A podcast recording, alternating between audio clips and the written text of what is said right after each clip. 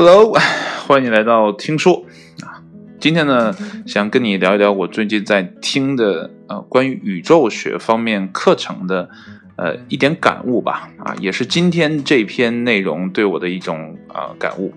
呃，今天呢，这个课程的主理人呢讲到了。双星问题啊，什么是双星问题呢？简单说一下，我也顺便回顾一下，我到底有没有认真听课啊？呃，你看我们太阳系里面这个恒星呢，就一颗啊，就是我们的太阳，那这就属于单一的这种呃星系啊，一颗恒星。那如果呢，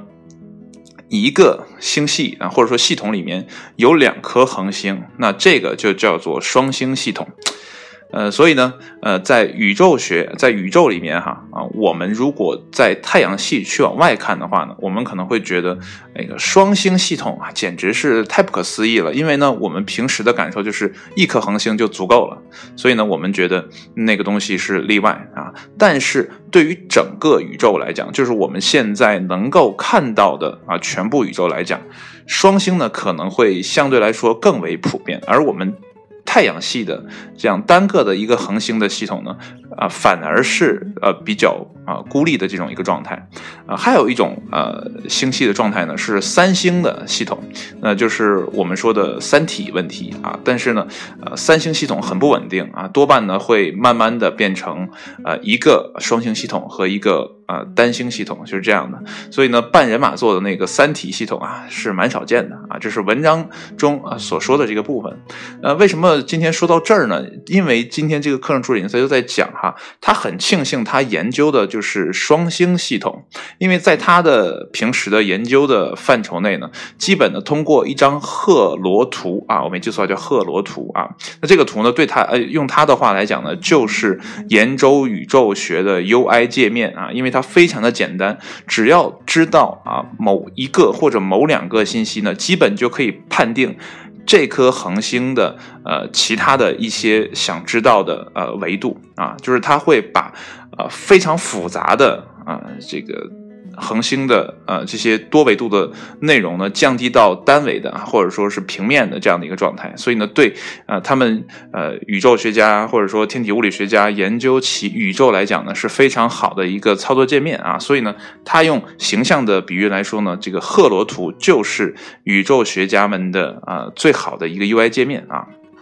是这样，但是呢，双星系统呢，显然超出了赫罗图的，呃，这经常啊用的这样的一个范畴啊，所以呢，它就是比较特殊。其实对宇宙学家来讲呢，是比较特殊的一个话题哈。但是对刚才像刚才说的，对宇宙来讲，这是一个普遍存在的问题。但是双星系统呢是很难研究的，所以呢，啊，这篇文章的主理人呢，他恰巧就是研究双星系统的，所以呢，他觉得自己很庆幸啊，就是因为这个事情给了我一。点点感受，就是说，如果呢，我们在做事的时候呢，做的啊，或者说从事的这个行业呢，多半是有挑战性的，或者说是呃意外系数啊比较大的这样的行业的话呢，可能我们的存在价值要比普通的行业的啊，就是大家都呃比较认知的这样的行业呢，要呃有更强的一个竞争力啊，因为呢，解决复杂问题呢，才是代表呃才能展现出吧一个人的。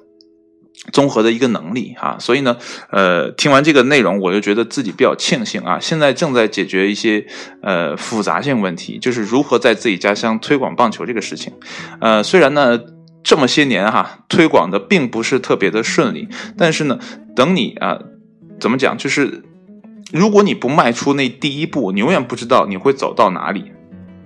你永远只会在脑子里想说：“哎，我接下来要怎么做呀？”把所有的问题都想得特别好，但是你没有实践的话呢，一切的想象其实都是没有意义的啊。所以，解决复杂问题的这种呃能力也好，或者说呃经验也好，都是在解决每一个问题的时候呢不断培养出来的啊。所以，就像呃这个呃。主理人啊，这个课程主理人他说的，这他很庆幸啊，他就一直在研究双星问题。那双星问题，在这个研究起来是非常的呃复杂的，因为它的变化、它的轨迹啊都不太像我们太阳系中这样的呃比较好推算的啊，所以呢，它也没有办法借助传统的赫罗图呢去分析、去研究啊，所以呢，这对很多的研究双星问题呢都是一个挑战。但是呢，有挑战存在呢，这个动力就大啊，所以研究起来呢就会特别的有劲儿。啊，所以呢，它们存在的价值呢也是特别的大。如果说，呃，在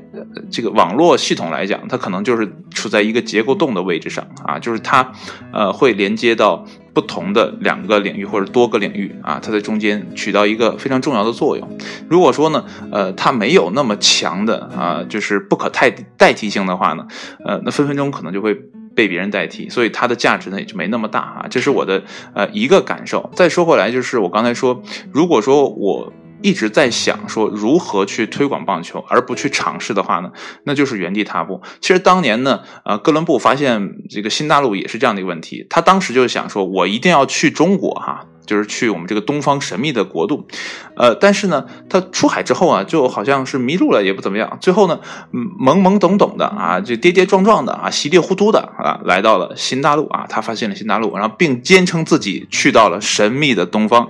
啊，但是他自己都不知道自己去的其实是新大陆啊，这样的一个状态。所以这个话题说出来就是，如果你不踏出那第一步啊，你永远不知道你的终点会在哪里。即便呢是像拿破仑那样的一个忘人。啊，说，呃，我想象中的那个地方就是我我想象去的地方，但实际上不是。但如果你不迈出那一步，你永远不知道这个结局到底是什么样子，对吧？你都没登上那个土地，即便你错了啊，但也是因为你已经航行出来了，你已经离开你自己最开始的那个地方，才走到这一步。所以，呃，这些年有的时候会觉得说。嗯，自己做一个事情，觉得没有什么成就也好啊，没有，呃，太多的人认可也好啊，等等一系列的问题都摆在面前，有的时候就会很啊灰心啊。但是灰心之余呢，又会去想说，呃，我既然已经做了这么多，不妨就再坚持坚持。而且呢，这种坚持呢，不是盲目的坚持，也是根据呃整个国家的形势，或者说我们当地的形势，还是根据还有根据我周围接触的这些人的形式啊，在不断的去调整自己的状态。如果说呢，呃，总是绷着一根筋啊去做这个事情，就很麻烦啊。你只有在呃因时因地啊这样的去。变化自己啊，把最初的想法呢一点点填充丰满，然后逐步的去尝试去迭代，这个事情才有可能做的呃，可能不像原来想那样，才有，但是才有可能变得更好啊，这是我的一个感受。反正这些年做棒球，呃，尝试了很多的方式啊方法，也尝试了呃很多不同的渠道吧去做啊。坚持下来呢，也收获很多啊，也有很多不足的地方，还承待改进。即便现在坐在这里说这个事情，我也觉得还有很多不足的地方，比如说自己个人的啊能力问题啊，还有自己呃去跟嗯对这个东西感兴趣的人呢，能不能把他们也变成感兴趣的人？就这些能力还是需要去提高的。但如果我不做这件事情，我根本不会发现自己身上有这么多的缺点或者说不足。你没有方法去改变它，你也没有呃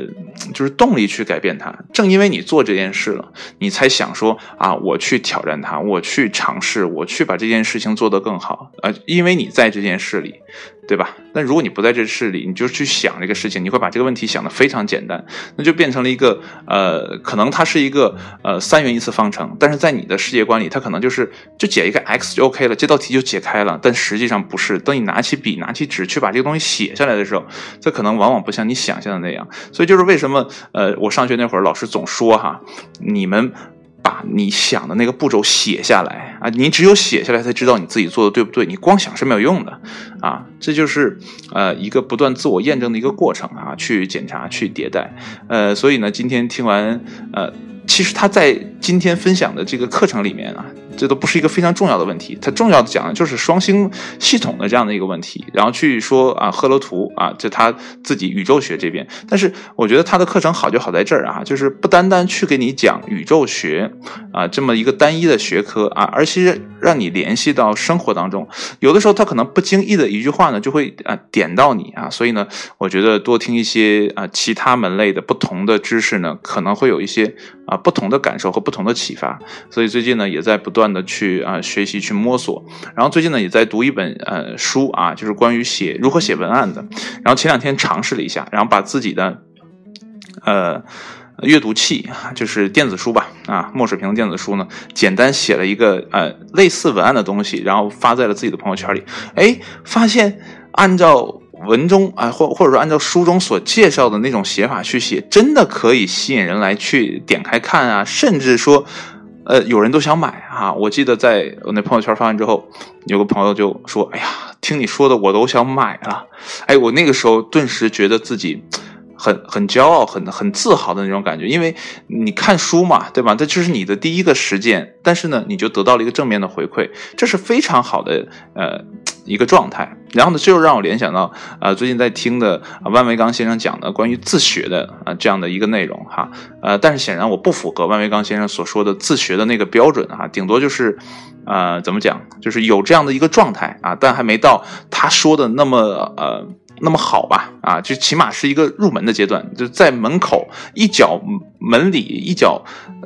那么一脚门外，一脚呢刚要迈出去，还没迈进门的那种状态啊，就是刚刚一个起步的状态。所以，呃，听完他说的这种自学的状态，觉得自己这个自学啊，根本就算不上自学，就是浮皮潦草的去了解，呃，所以接下来还有很多改进的地方。所以这个自学，他今天就在讲说，如果自学能给你一个正面反馈的过程，例如啊，呃，这些呃程序员他们在学习一种新语言，比如说现在最火的啊派放。呃，这种语言的话，或者说学习呃 TensorFlow，呃，就是谷歌的人工智能那个语言的话，如果他是真找一个老师说你教给我，然后我再去做一个事情，这显然不现实。所以，呃，很多的呃程序员他们所要做的事情就是领导安排我一个任务，说，哎，我要完成什么项目啊？OK，那我就去学相应的语言去解决这个问题。这都是在解决问题的过程当中就把这个知识就学会了。所以，这是一个很好的。这个自我印证、自我反馈的一个系统，所以他举例说，程序员的这种学习方法才是一个更好的自学方式，就是遇到问题去解决问题。而且现在呢，有很多的方式支持你去这样去学习啊，比如他就举例子说，呃，自己车门子坏了啊，怎么办？车门的把手坏了，然后或者说，呃，自己家的下水道啊，要要去改一下什么东西，哎，通过网上的视频呢，哎，就学会了。